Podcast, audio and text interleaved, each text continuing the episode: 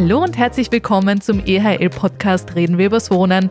Mein Name ist Karina Schunker und gemeinsam mit Ingrid Neugebauer haben wir einen ganz lieben Gast bei uns heute eingeladen, nämlich Lorenz Promecker von X Architekten. Und mit ihm wollen wir über das Thema Architektur, wie sich was verändert hat, also die aktuellen Trends, sowie speziell, wie Grundrisse entstehen und was sich in der Grundrissplanung verändert hat. Über all diese Punkte plaudern wir jetzt mit ihm und wir freuen uns wirklich sehr, dass er bei uns ist.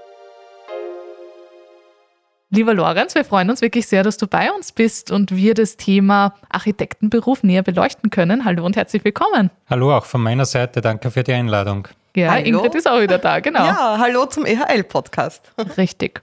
Wir haben für dich prinzipiell so eine Aufwärmrunde wie für jeden Gast vorbereitet, aber vorab möchtest du dich vielleicht unseren Zuhörern einmal ganz kurz vorstellen. Wer bist du, woher kommst du, was hast du bisher gemacht und äh, vielleicht kurz zu so beleuchten.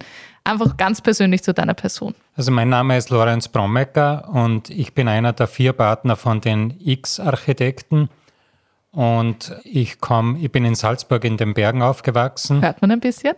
Habe hab dann immer schon gewusst, ich will irgendwas bauen. Da wäre aber auch Maschinenbau in Frage gekommen. Mhm. Aber es ist dann letztendlich sind's Gebäude geworden, war dann in Saalfelden in der HTL. Dort haben mich die Lehrer, die Architekten waren, für den Architektenberuf äh, inspiriert und begeistert.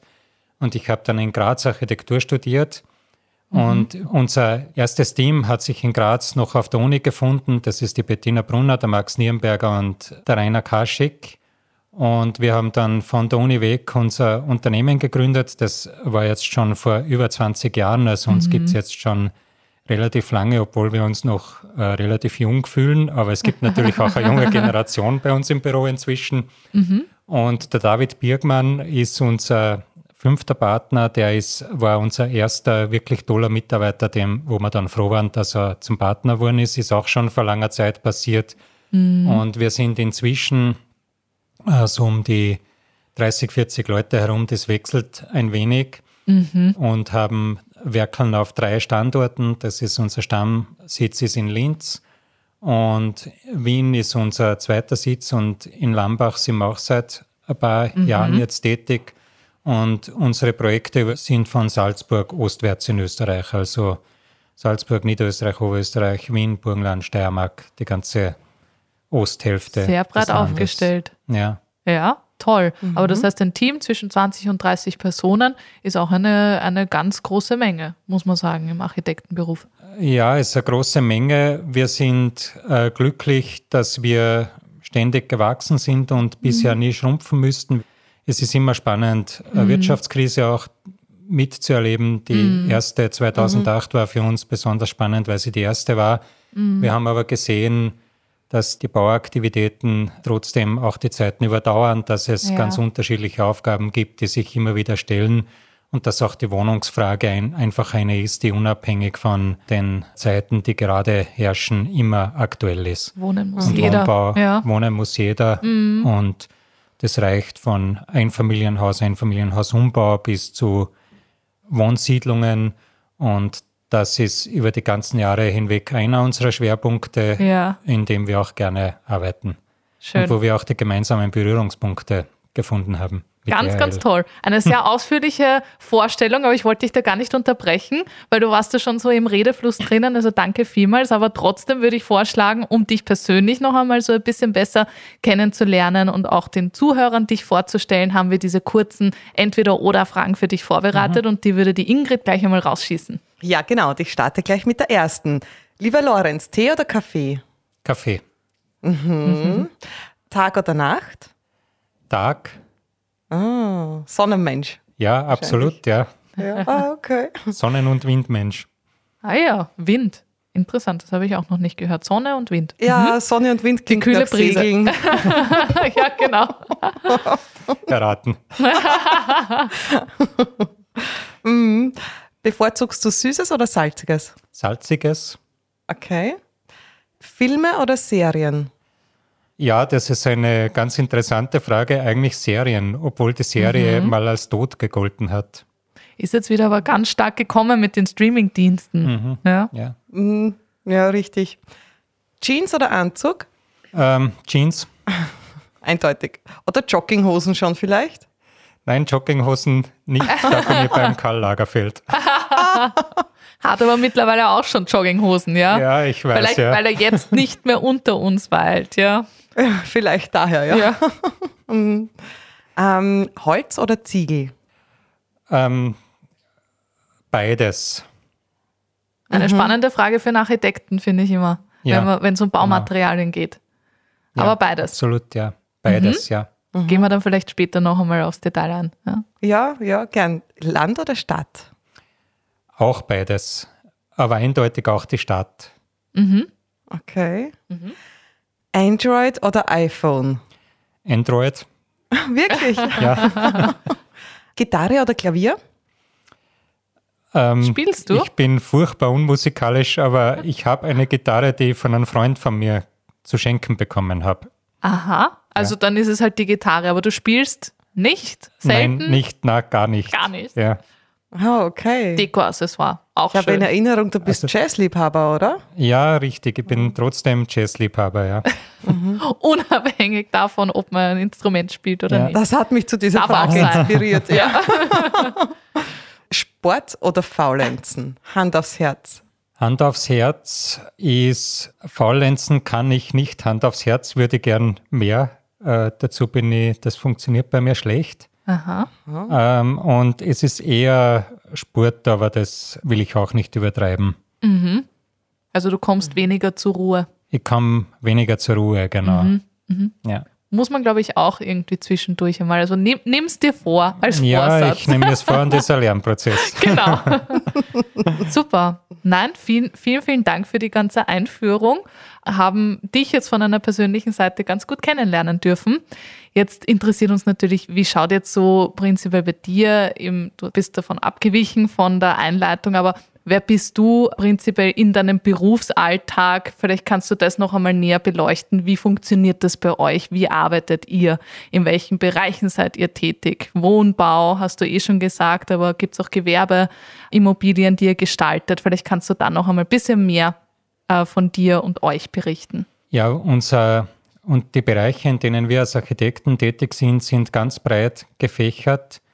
Kann man bei uns auch auf der Homepage anschauen unter xarchitekten.at.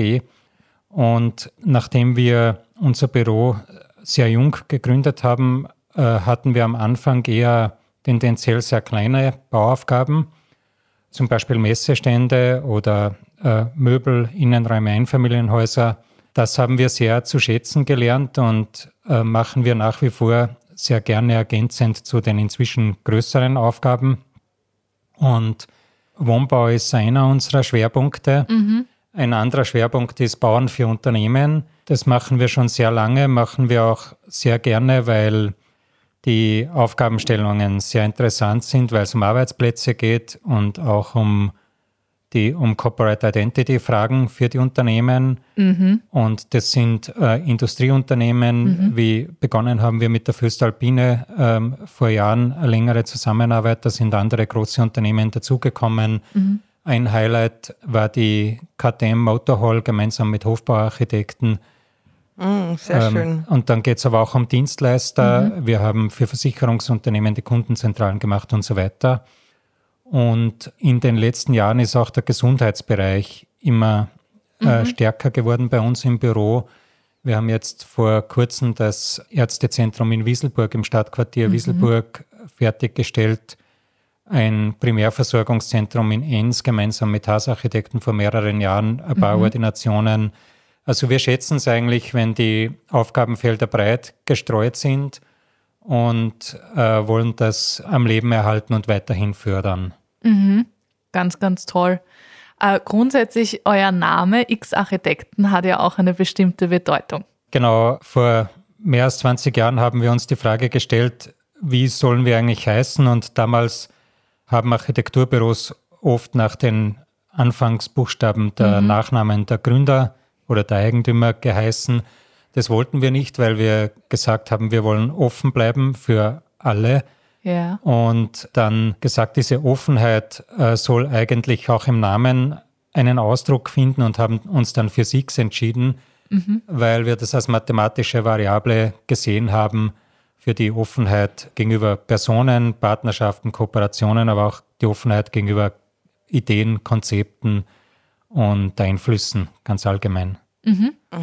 So ist das X gekommen. Daher auch diese breite Aufstellung. Also ich habe mich etwas umgesehen auf der Homepage. Meine persönlichen Highlights sind ja das Feuerwehrhaus. Dann waren zwei Kirchen dabei und eben die KTM Motorhall. Wirklich großartig. Wir haben auch gehört und gelesen, dass sich dein Büro, die X-Architekten der zeitgenössischen Architektur sehr verschrieben haben. Was versteht man unter zeitgenössischer Architektur? Zeitgenössische Architektur knüpft an Themen der Gegenwart. Mhm. Das ist eigentlich die wichtige Komponente davon. Also wir fühlen uns nicht alten Themen verbunden. Mhm. Das war mal ein großes Thema der postmodernen Diskussion äh, vor mehreren Jahren, sondern wir wollen unsere Produkte, die wir schaffen, an Fragen der Gegenwart anknüpfen. Das sind Fragen, die sich immer wieder neu stellen, vor allem jetzt mit der, mhm. ähm, mit der Frage der Energieabhängigkeit, mhm. auch beispielsweise natürlich sind es Fragen der Ökologie, Fragen der Leistbarkeit im Büro und bei den Arbeitsplätzen sind es jetzt ganz verstärkt Fragen, die mit der Mitarbeiterinnenzufriedenheit zu tun haben, sind mhm. Themen der Gegenwart. Ah, es geht und gar nicht so sehr um das Design und um die Optik. Richtig, ja. Die, diese Entscheidung war für uns, dass wir uns nicht einer bestimmten Designlinie verpflichtet fühlen oder einer mhm. bestimmten optischen Linie oder einer bestimmten Modeströmungen. Es gibt natürlich auch in der Architektur Modeströmungen, die mhm. technologiegetrieben sind, die mhm. äh, von einflussreichen Persönlichkeiten oder Büros, die international sehr einflussreich sind oder werden, getrieben sind. Aber damit setzen wir uns natürlich auseinander, aber das ist für uns nicht die, mhm. die primäre Zielsetzung der Entwicklung unserer Projekte. Mhm. Und wenn wir da jetzt so von Zeit und Veränderung sprechen, was hat sich, weil ihr seid ja jetzt mittlerweile über 20 Jahre sozusagen tätig, was hat sich da in deinen Augen am stärksten verändert? Welchen, welcher Wandel war ganz stark spürbar bis heute? Das sind sicher die Fragen der Ökologie beim Bauen mhm. und auch die Fragen jetzt aktuell der Energieversorgung beim mhm. Bauen. Und wie also meistert den, man das dann?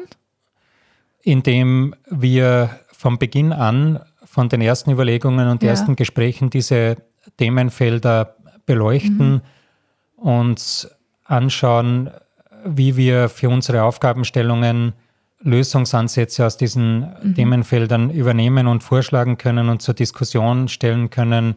Und natürlich müssen wir dann den Weg mit unseren Kunden gehen, mit den Bauherren, die das letztendlich auch alles bezahlen und auch betreiben müssen.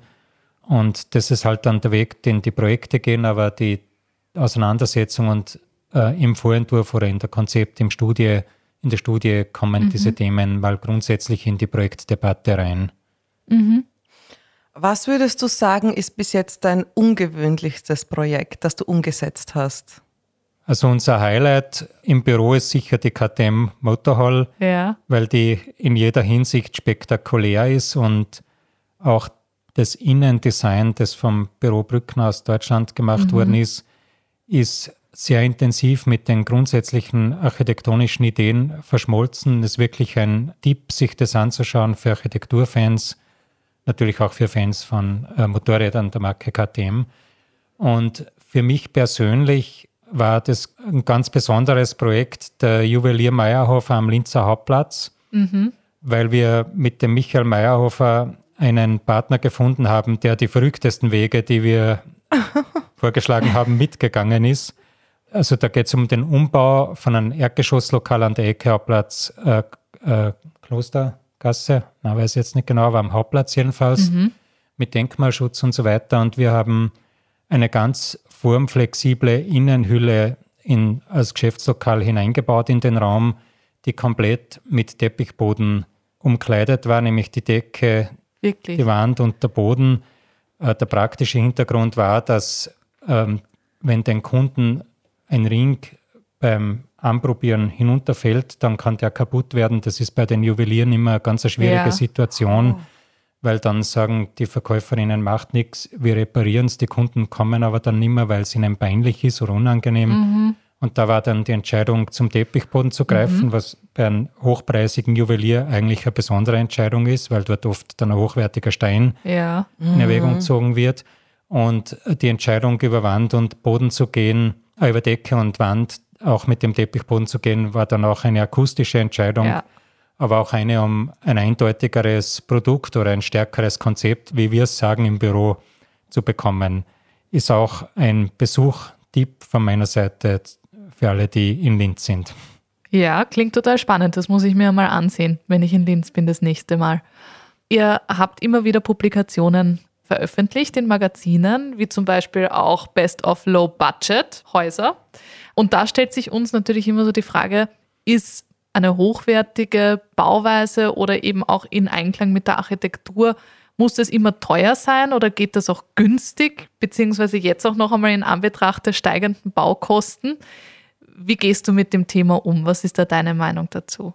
Also der Spielraum, den es tatsächlich gibt für diese Frage, ist in Wirklichkeit wesentlich geringer, als wir uns alle wünschen. Mhm. Also er ist geringer, als es wir uns als Architekten wünschen, als es unsere Bauherren wünschen und auch die ausführenden Firmen wünschen. Der Grund ist der, dass äh, Bauen bei uns sehr stark geregelt ist in ganz verschiedenen Gesetzen, Richtlinien und der Spielraum durch die Regelungen sehr stark eingeschränkt ist. Also wir sind in Österreich da sicher nicht, nicht in das einzige Land, aber inter, im internationalen Vergleich, vor allem im Vergleich zu asiatischen Standards beispielsweise, mhm. sind wir einfach sehr stark reglementiert. Trotzdem ist immer wieder die Frage bei jedem Projekt, wie kann man Qualität erzeugen, die nichts oder wenig kostet, weil natürlich jede Antwort, die man darauf findet und mhm. jede Idee, die man dazu hat, die Projekte besser macht. Mhm. Weil jeder sich begeistert der Idee anschließt, die wenig oder nichts kostet und gut ist weil mhm. auch der limitierende Faktor Baukosten dann zur Beurteilung dieser Idee keine Rolle spielt. Mhm. Und betreffend den Baumaterialien, wo ist da derzeit so das Thema leistbar? Wird teurer? Kann man das irgendwie so abstellen auf konkrete Baumaterialien? Weil wir vorher schon bei den Entweder-Oder-Fragen das Thema Holz und Ziegel beleuchtet haben. Wovon hängt das jetzt ab, ob ich mich jetzt für Holz, Ziegel entscheide? Ist es ein Preisfaktor oder von anderen Themen abhängig? Die Entscheidung für Ziegel und Beton ist die Standardentscheidung. Ja. Die Entscheidung für Holz ist immer eine Ausnahmeentscheidung, mhm. wo auch wir ganz hellhörig werden, wenn das möglich ist. Ja. Weil Holz im Bauen ein Material ist, das einfach bestimmte Eigenschaften mit sich bringt, die man mit anderen Lösungen nicht bekommen kann. Mhm. Äh, es fühlt sich anders an. Es, ähm, wenn man sieht, wenn man spürt, äh, es ist ein nachwachsender Baustoff. Er kann heimisch sein, hat relativ wenig Energieeinsatz im Vergleich zu Beton zum Beispiel, wo man ja weiß, mhm. dass die, das ein CO2-Bilanzthema ist auch. Und Holz eignet sich vor allem für Bauwerke, die niedrig sind, also die keine hohen Brandschutzanforderungen haben. Mhm. Und unserer Meinung nach auch, das haben wir in der Breiten Lehrstraße gemacht, für Zäune und Balkone solche Lösungen, die nicht Bauwerk sind, aber trotzdem gebaut mhm. werden müssen und wo sehr stark die optische Wirkung von Holz äh, mhm. präsent ist.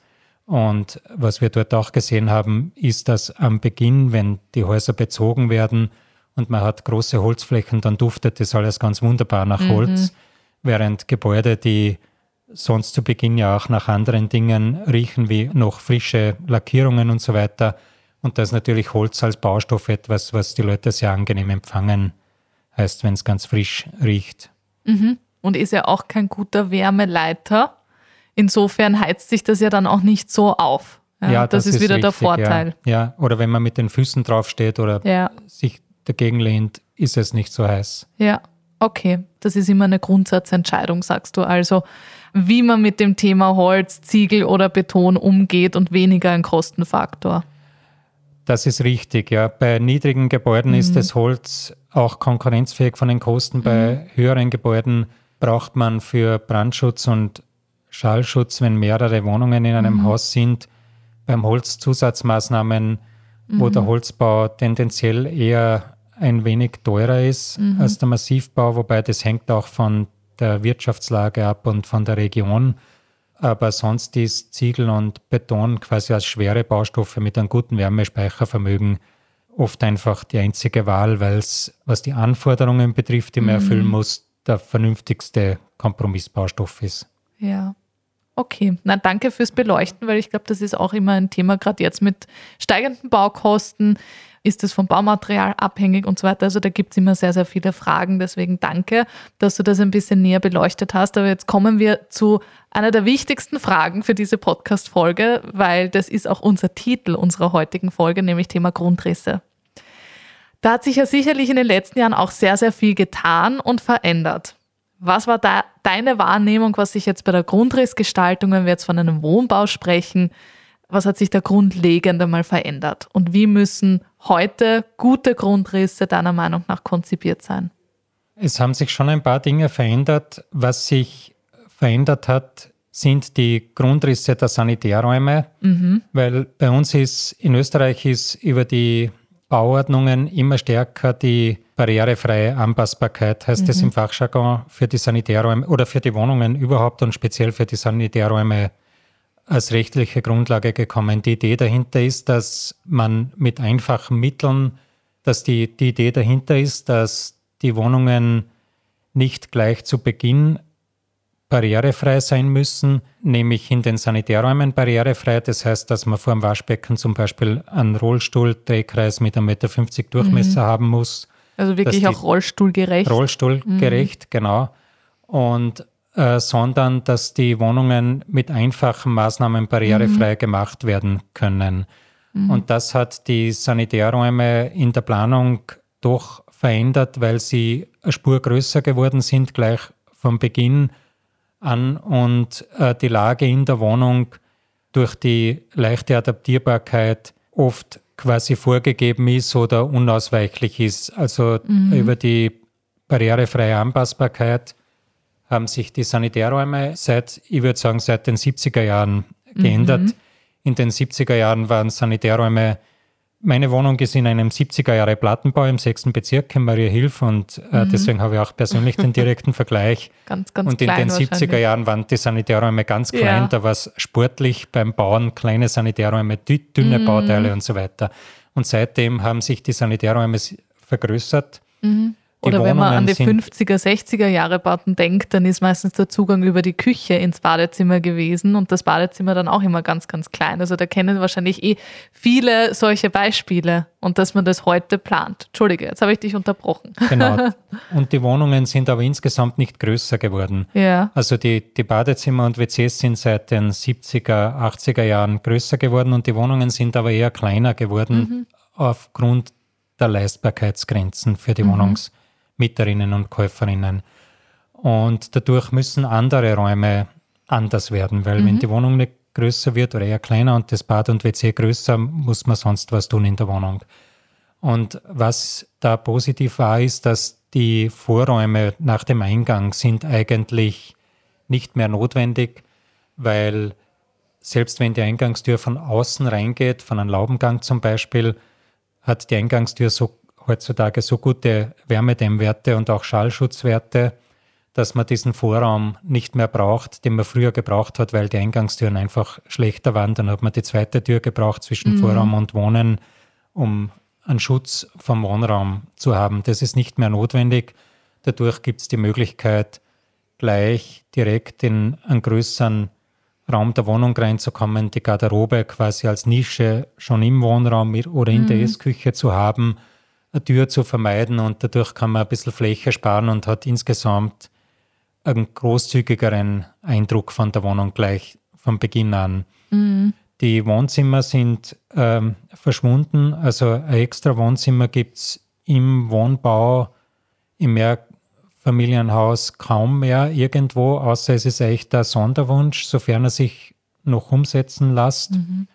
Und die Wohnzimmer sind eher so zum Zentrum der Familie wurden wenn alle nach Hause kommen und das ist eher eine Couch, ein Fernsehbereich oder Laptop, Computer, Lümmelcouch, ein Esstisch und eine Küche und das ist eigentlich mhm. vermehrt ein Raum, hat den Vorteil, zumindest wenn man sich überlegt, dass die Familie dann in einem Raum gemeinsam Zeit verbringt und nicht, wenn man getrennte Zimmer hat, dann oder mhm. eine getrennte Küche, jemand über mehrere Stunden dorthin verschwindet und ja. abgetrennt ist. Gemeinsame Zeit verbringen. Es wird ein bisschen kommunikativer, den Eindruck habe ich auch, ja, also dass das Thema separate Küche auch gar nicht mehr gewünscht wird von vielen, weil der Wohnzimmerbereich, eben der Ort der Kommunikation soll auch dann eine Mama, ein Papa, der fleißig oder die fleißig am Herd stehen, auch gar nicht mehr so vom, vom Wohnbereich abtrennen, sondern dass es wirklich untereinander und überfließend eigentlich äh, von der Kommunikation her gut funktioniert. Und das, was du gesagt hast mit den Vorräumen, finde ich auch total spannend, weil das habe ich auch beobachtet. Man kennt ja noch manchmal auch so 70er, 80er, wo dann so sternförmig die Zimmer von einem großen Vorraum weggegangen sind. Ja, sowas wird heutzutage eigentlich auch nicht mehr konzipiert, sondern es wird der Eingangsbereich ein bisschen kürzer, dass man vielleicht noch so ein bisschen eine Ablagefläche hat. Und dann ist zentral das Wohnzimmer eigentlich auch der Weg in Richtung Privaträumlichkeiten, Schlafzimmer, also eigentlich so ein Durchgangsbereich, genau zentral gelegen, wo dann alles eigentlich von dorthin weggeht von, von anderen Nutzungszonen. Und das ist total spannend und kann man natürlich dann auch wieder diesen Platz, den man beim Vorraum wegnimmt, gleich einmal im Wohnzimmer integrieren und das dann auch wieder großzügiger, so wie du sagst, planen. Jeder Gang, der rausfällt, mhm. ist gesparte Fläche, die einem Raum dazu geschlagen werden kann. Mhm.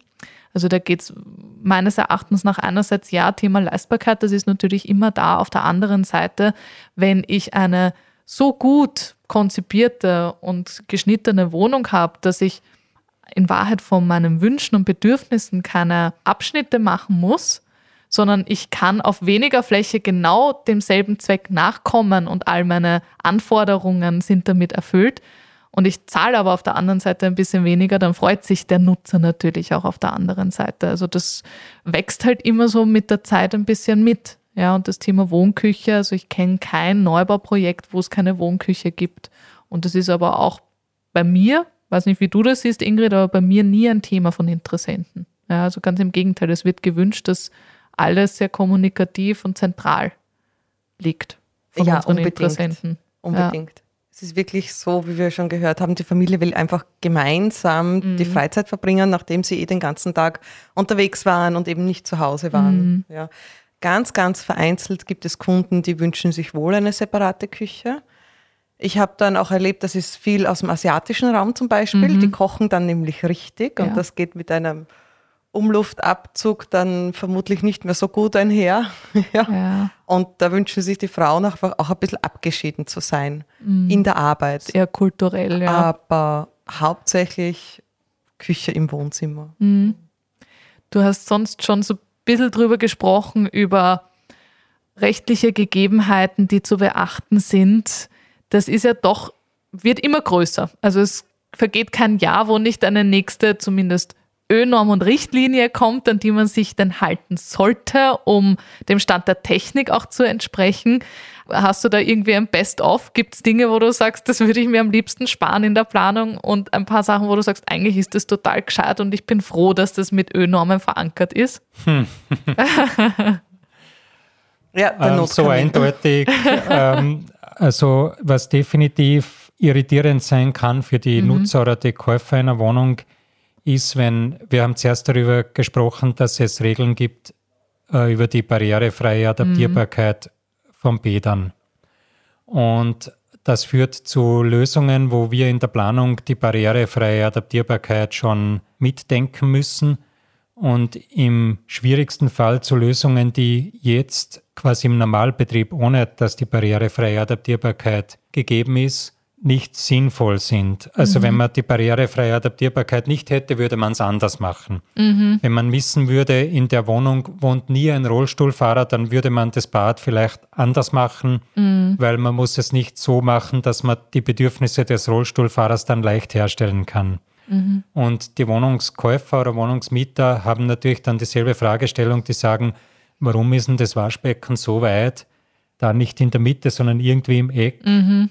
Und die Antwort ist dann, damit zwischen Dusche und Waschbecken künftig der Rollstuhlfahrer hinfahren kann. Aber das ist natürlich in der jetzigen Situation, wo kein Rollstuhlfahrer da ist mhm. oder natürlich alle auch davon ausgehen, dass nie einer da sein wird, manchmal schwierig zum Verstehen mhm. und man versteht es auch nicht unmittelbar.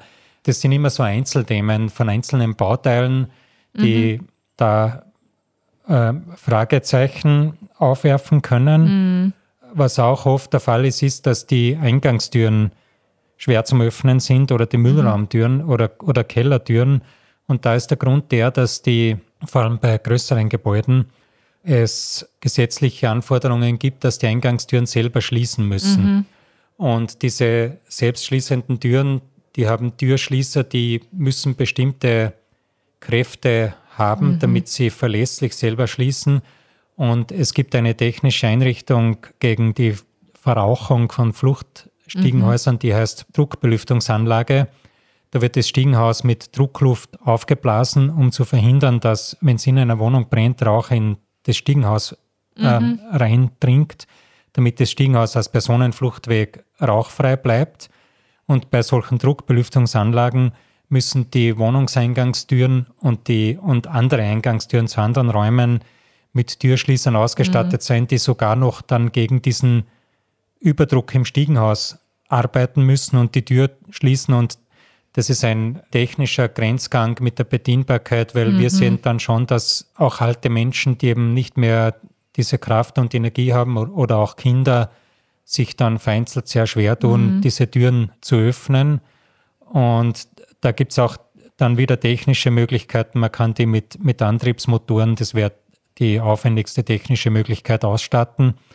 Aber das sind so Themen, wo rechtliche Anforderungen, die mhm. ähm, oft der Sicherheit dienen in Katastrophenfällen, dann etwas gegen den Komfort der täglichen Nutzbarkeit arbeiten. Und das ist etwas, ähm, was es in jedem mhm. Projekt auf unterschiedlichen Ebenen gibt. Mhm. Ja, ich glaube, da können wir auch ein Liedchen davon singen, wenn man Türen, Eingangstüren, Wohnungseingangstüren öffnen möchte und die sind richtig bissig eingestellt, dass man mal so eine helfende Hand braucht, noch eine zusätzliche. Also ja, ist vielleicht dann auch nicht ganz richtig eingestellt, aber das sind natürlich so Punkte, die man mitbekommt im, im täglichen Geschäft, zumindest bei uns, weil wir viele Türen öffnen, tagtäglich das Thema sonst vielleicht noch in Richtung Notkamine. Es gab ja mal eine Zeit lang, da, da wurden überall Notkamine hergestellt.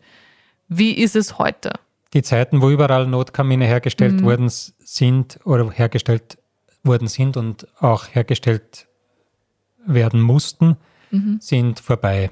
Mhm. Und zwar durch eine technische Entwicklung. Die Gebäude sind inzwischen alle wesentlich besser wärmegedämmt, als mhm. sie früher waren. Und früher war die, also wenn wir jetzt über die 70er Jahre zum Beispiel sprechen, dort gab es noch keine so gut gedämmten Fensterfassaden und auch Dächer. Und da war der mhm. Notkamin mhm. quasi zum Schutz, wenn die Energieversorgung, die Zentralheizung, die es ja in den 70er Jahren auch schon gegeben hat, oder die Therme, wenn das ausfällt, dass man dann selber über einen Ofen, den man an den Notkamin anschließt, die Wärme produzieren kann, damit man quasi in der Wohnung bleiben kann. Mhm. Das war viel wichtiger, wie die Wärmedämmhüllen noch viel schlechter waren, also die Wärmedämmungen der Gebäude. Äh, heutzutage sind die Wärmedämmungen so gut, dass die Wärme, wenn sie mal im Gebäude drinnen ist, viel länger braucht, um nach außen hin zu entweichen an kalten Wintertagen. Mhm. Das war letztendlich die technische Basis dafür, um die Notkamine aus dem äh, nicht mehr als Verpflichtung in den Projekten zu haben. Mhm. Ähm, was viele nicht wussten, ist, dass die Notkamine ja ohnehin nie dafür gedacht waren, tagtäglich in Betrieb zu sein. In einigen Bundesländern gab es sogar ein Verbot, die Notkamine zu nutzen, außer es wird eine quasi eine gesetzliche Regelung aufgrund einer Krisensituation erlassen, die die Benutzung der Notkamine ermöglicht. Mhm. Also die Notkamine waren immer echte Notkamine, die, die nicht zur täglichen Benutzung dienen, Kamine. wurden teilweise entfremdet dann. Für Klimaanlage oder ähnliches habe ich immer wieder mitbekommen, ja, dass ja, da plötzlich das, an die Notkamine ja. Klimaanlagegeräte angeschlossen ja. werden. Aber es ist natürlich, wenn der seit Jahrzehnten existiert, niemand mhm. benötigt ihn, dann gibt es verschiedene Ideen, wie man damit umgehen kann. Klar. Genau. Und jetzt eben in Anbetracht der, der, steigenden Energiekosten, wer weiß, wie viele Notkamine, die es noch gibt in Objekten, tatsächlich auch vielleicht unberechtigterweise ja, in Anspruch genommen werden, in Wahrheit. Ja, wir hoffen alle, dass mhm. der Zeitpunkt nicht kommt, wo, wo das so ein dringendes Bedürfnis wird. Ja, ich glaube, da geht es ja auch einfach in Richtung Energieunabhängigkeit in eine ganz, ganz andere Richtung. Das heißt, dass man äh, Solarthermin nutzt, beziehungsweise Photovoltaik, in dem die meisten Häuser wirklich an zentrale Heizungssysteme beziehungsweise Fernwärme angeschlossen ist, dass man sowieso das Thema Gas und, und raus aus fossilen Brennstoffen, dass man das dann gar nicht mehr so richtig beleuchten muss, es sei denn bei den Bestandsgebäuden, wo natürlich jetzt so ein bisschen ein Umrüsten, Umdenken stattfindet und in vielen Fällen gerade geprüft wird. Ja. Interessant zur Energieerzeugung am eigenen Haus sind sicher die, ja. die PV-Anlagen in jeder Hinsicht am, mhm. am eigenen Haus. Äh, man hat auch gesehen, dass die Einzelraumheizungen, also etwa ein Holzofen an einen Notkamin, mhm. auch ökologisch nicht ganz einfach ist, weil die beim Holzverfeuern äh, viel Feinstaub entsteht, obwohl Holz ein nachwachsender Rohstoff ist, aber mhm. im Vergleich zu einer zeitgemäßen Haustechnik, die, wo die Heizung der Wohnungen über zentrale Haustechnik passiert, sei es über Erdwärme, mhm. Photovoltaik oder vor kurzem eben noch Gas, wo jetzt in der Krisenzeit ein großes Fragezeichen drüber hängt. Das waren, sind natürlich überlegene Systeme gegenüber mhm. einzelnen Holzöfen, auch in der Hinsicht nachhaltiger Heizformen. Ja. Das ist einfach ein, ein Wandel der Zeit, der jetzt mit eingeplant werden kann und wo man eben schauen muss, dass das dann auch für die, für die Zukunft langfristig gut vereinbar ist. Und das ist unausweichlich, dass man sich mit solchen Themen auseinandersetzt. Das gehört ganz klar dazu und habt ihr ja auch ganz stark gemerkt, wahrscheinlich in der Nachfrage eurer Kunden. Ja, also wir haben die Nachfrage nach Holzöfen, ähm, wenn dann nur mehr im Einfamilienhausbereich. Mhm. Also im Einfamilienhausbereich geht es ganz stark um die Idee, seine eigenen, wirklich alle Wünsche, die man hat, das Ambiente. Äh, zu formulieren und versuchen, ja. erfüllt zu kommen, so als würde man im Himmel wohnen. und äh, da ist der Holzofen mit äh, oft die Idee vom offenen Feuer, mhm. das man sieht und das den Wohnraum in seiner Atmosphäre ganz stark verändert. Mhm. Und das ist schon äh, okay, aber auch immer nur als ein zusätzliches mm. System zum eigentlichen Heizsystem, weil wir haben in den letzten 20 Jahren eigentlich niemanden gehabt, der gesagt hat, ich will über einen Holzofen wirklich heizen, mhm. weil heizen bedeutet ja, dass man jeden Tag heizen muss. Und das Heizsystem muss dafür Sorge tragen, dass jeden Tag die Wohnung warm ist. Und zwar halbwegs automatisiert oder ganz automatisiert. Der große Vorteil von mhm. zentraler Haustechnik ist natürlich, dass das automatisch läuft. Wenn es eine Störung gibt, dann kommt der Störungsdienst und es muss sich nicht jeder Bewohner oder jede Bewohnerin der Wohnung darum kümmern, dass das Feuer im Ofen nicht ausgeht, was zum Beispiel mit einer Berufstätigkeit für viele einmal grundsätzlich nicht vereinbar nicht möglich ist. ist. Ja. ja, das stimmt. Vielleicht noch so ein Blick in Richtung Zukunft. Was glaubst du, wird uns da jetzt in Bezug auf Architektur, Grundrissgestaltung vielleicht noch auf uns warten, auf uns zukommen oder auch gesetzlicher Natur. Gibt es da etwas, wo du sagst, das würdest du dir wünschen oder in diese Richtung wird es gehen? Abschließend. Also momentan wünschen wir uns ganz stark, dass wir alle gemeinsam ganz schnell Lösungen finden, die uns energieunabhängig machen. Mhm. Also wo die Gebäude selber zur Energieproduktion einen erheblichen Anteil beitragen können. Das ist unmittelbar eine der wichtigsten Eigenschaften dann geht es auch um, um das Thema äh, der, der Begrünung der Pflanzen. Äh, wenn immer mehr verbaut wird, wie, wie können wir trotzdem dafür Sorge tragen, dass wir in unserer Umgebung Pflanzen haben oder auch, dass die Insekten und Vögel und Kleintiere, die es gibt, Pflanzen finden als Nahrung. Da hoffen wir auf erleichterte Bestimmungen, mhm. sowohl vom Gesetzgeber als auch von den Baustoffherstellern, was Fassadenbegrünungen betrifft, die eigentlich in der Stadt super funktionieren, wie man bei manchen alten Häusern sieht, wo nie wer gefragt hat, ob er den wilden Wein hinsetzen kann und die hunderte Quadratmeter groß sind. Das ist ein Hoffnungsträger. Dann wir hoffen ganz stark, dass die Elektromobilität sich relativ schnell durchsetzen wird, weil damit Lärm- und Gestanksbelastungen oder Abgasbelastungen äh, mhm. weniger werden. Und wir finden auch, dass Carsharing im Wohnbau noch zu wenig Beachtung findet. weil dadurch, durch ein gutes Carsharing-Angebot kann man mit Sicherheit die Anzahl der Fahrzeuge reduzieren, die Kosten senken und auch die Flexibilität erhöhen, weil man mehr unterschiedliche Fahrzeuge nutzen kann. Mhm. Ja, das wären so im Wesentlichen wichtige Punkte für die unmittelbare Zukunft. Mhm. Und für alles sind die technischen Lösungen eigentlich schon da. Wir müssen nur, wir als Planer, unsere Bauern und alle die Regelungen erlassen, dafür Sorge tragen, dass wir möglichst schnell die Projekte möglichst intensiv damit in Verbindung bringen. Mhm. Ein wichtiger Wunschzettel, den wir da jetzt zusammengefasst haben mit den Abschlussworten. Und ähm, ich möchte mich an dieser Stelle bei dir bedanken, dass du uns da so umfangreiche Einblicke in euer tägliches Geschäft gegeben habt und, und auch so ein bisschen mit uns eine Zeitreise gemacht hast, mit wie war es früher, was wird heute gefordert. Wirklich ganz, ganz spannendes Thema und wir sind gespannt, was die Zukunft bringt und hoffen, dass der Wunschzettel tatsächlich unmittelbar in Erfüllung geht. Danke für die Einladung. Danke vielmals, lieber Lorenz, dass du da warst. Vielen Dank, Lorenz. War wirklich spannend. Ich freue mich auf die nächsten spannenden Podcasts in dieser Reihe. Ja, danke schön. Wir werden wieder auf dich zukommen, wenn wir eine nächste Folge zum Thema Architektur wieder starten. Herzlichen Dank und wenn euch die Folge gefallen hat, dann bitte gerne einfach liken, folgen und ansonsten hören wir uns beim nächsten Mal wieder. Bis bald. Bis bald. Bis dann.